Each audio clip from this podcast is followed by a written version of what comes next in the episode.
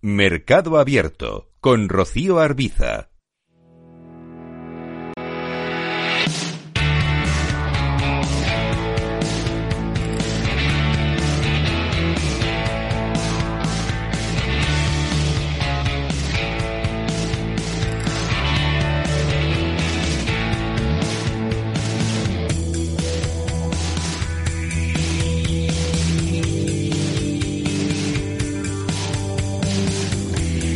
Seguimos, seguimos en Mercado Abierto en Capital Radio. En eh, los próximos minutos vamos a mirar al mercado del real estate, vamos a mirar al mercado inmobiliario y en concreto a detenernos más en la parte de logística. Lo vamos a hacer de la mano de Basilio González Aránguez, que es responsable de gestión de activos y transacciones de Dunas Real Estate. ¿Qué tal, Basilio? Muy buenas tardes. Buenas tardes, Rocío. Bueno, a pesar de, la pandemia y de lo que hemos vivido desde entonces, el mercado logístico en España cerraba el último ejercicio con más de 2.000 millones de, euros. A día de hoy, eh, casi a punto de cerrar otro ejercicio. ¿En qué momento está? ¿Cómo se encuentra?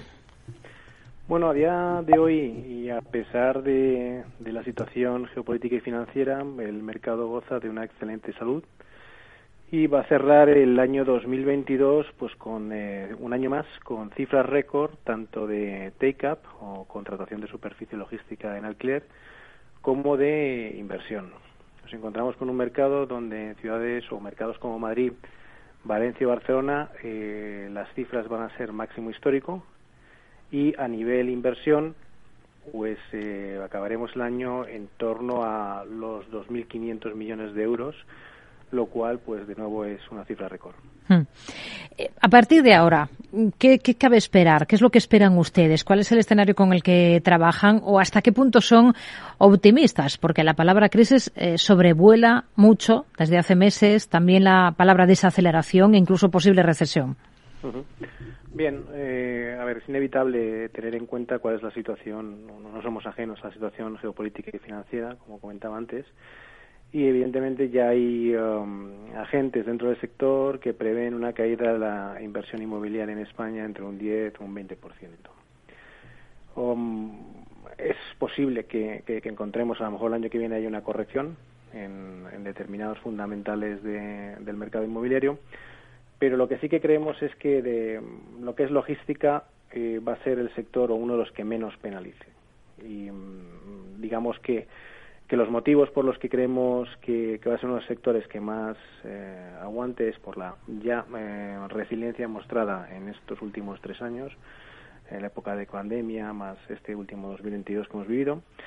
Em, sobre todo también vemos que hay un, todavía un margen de crecimiento muy importante para el sector gracias al e-commerce. Hay que tener en cuenta que, que España está todavía en unos niveles de penetración de, del e-commerce eh, muy inferiores a los que se puedan tener en la media europea o países como Reino Unido y Alemania. Um, esto hace que, el capital, digamos, eh, o los inversores sigan eh, estando muy atraídos por, por el sector y el capital siga viniendo.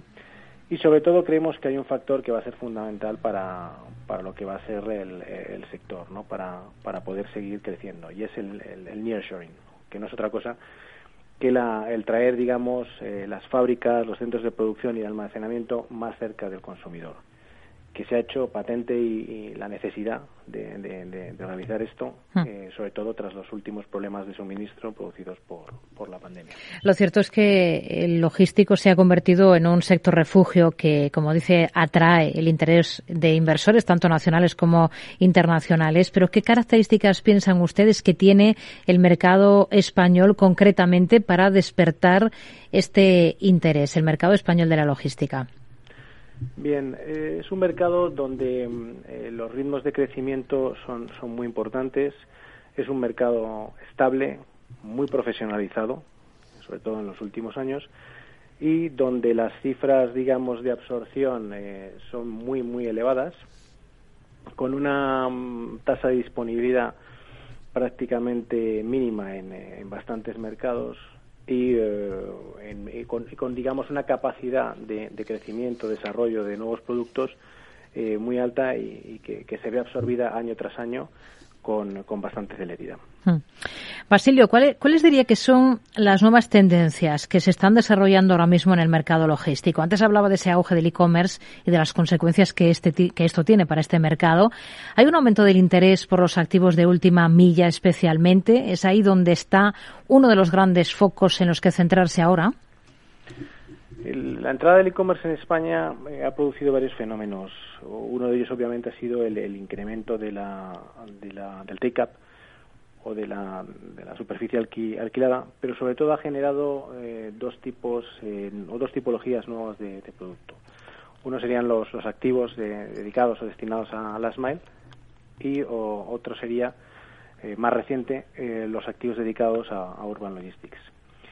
En el caso de los activos de Last Mile, ya es un mercado consolidado en España, con donde los principales players a nivel global están presentes y bueno pues dedican parte de sus inversiones cuando no eh, digamos una, compañía o eh, segmentada eh, por este tipo de, producto en cuanto a lo que es el urban logistics todavía en España queda queda tiempo para poder digamos tener este este tipo de producto consolidado y es principalmente debido a que es un producto demasiado nuevo, eh, las normativas eh, locales no están eh, todavía, ah, digamos, preparadas para acoger este tipo de producto, hay todavía incertidumbre en cuanto a las normativas y sobre todo es un tipo de producto que, genera un tipo, un tipo de ticket de compra muy pequeño para lo que es el gran capital o el capital institucional.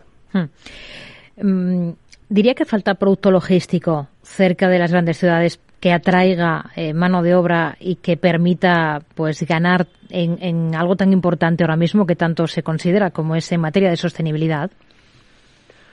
Bueno, ahora mismo lo, lo, que es la, faceta de sostenibilidad o las políticas de ESG ya son un, un must o, algo casi casi obligatorio a la hora de contratar un almacén o, de invertir eh, en la compra de, de muebles logísticos. Em, em, la falta de producto es eh, o producto digamos prime eh, sí que es una realidad y de hecho bueno pues el, el que se haya producido eh, durante estos últimos años una presión a la baja sobre las yields que ahora está viéndose corregida por la subida de tipos de interés. Hmm. Hablando de, subidas de tipos, eh, toda esta cuestión, ¿cómo está afectando eh, y todos los eventos macroeconómicos, digamos, a, esta parte de mercado concreto del sector inmobiliario, al logístico? Bien, la subida de, que está que está experimentando el mercado de tipos de interés está afectando, bueno, yo, yo dividiría el mercado en dos partes. Uno sería la la parte de contratación de superficie, por el momento y como comentaba antes, pues no se ha visto afectada.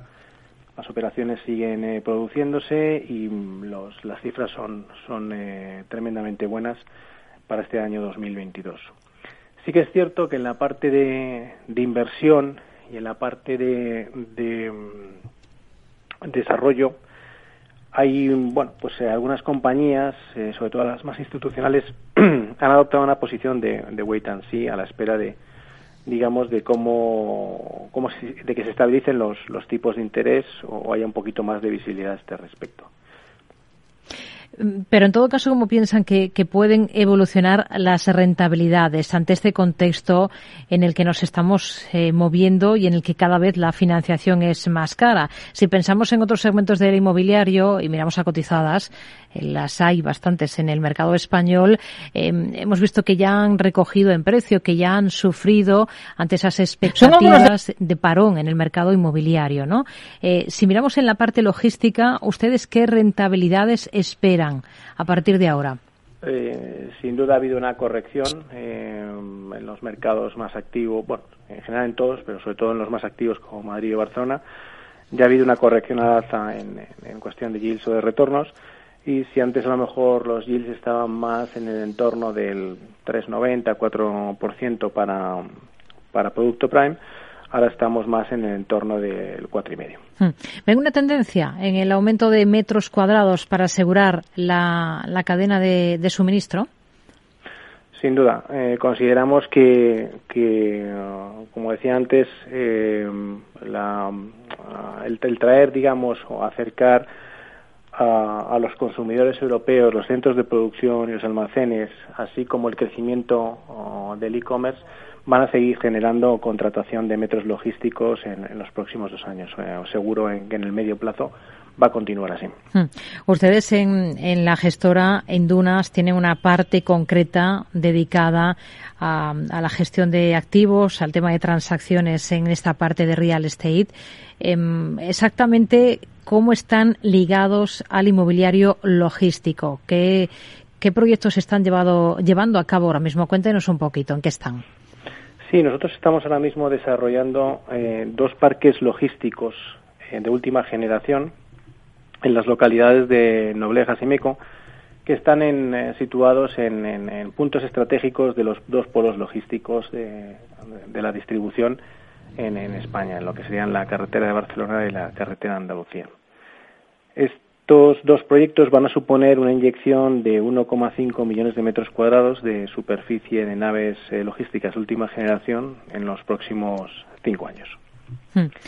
Em, cuéntenos un poquito más en detalle cómo trabajan ustedes en este segmento de actividad. Por ejemplo, cómo seleccionan esos activos eh, que están apoyando y en los que están eh, invirtiendo. ¿Qué requisitos deben cumplir? ¿En qué variables se fijan especialmente?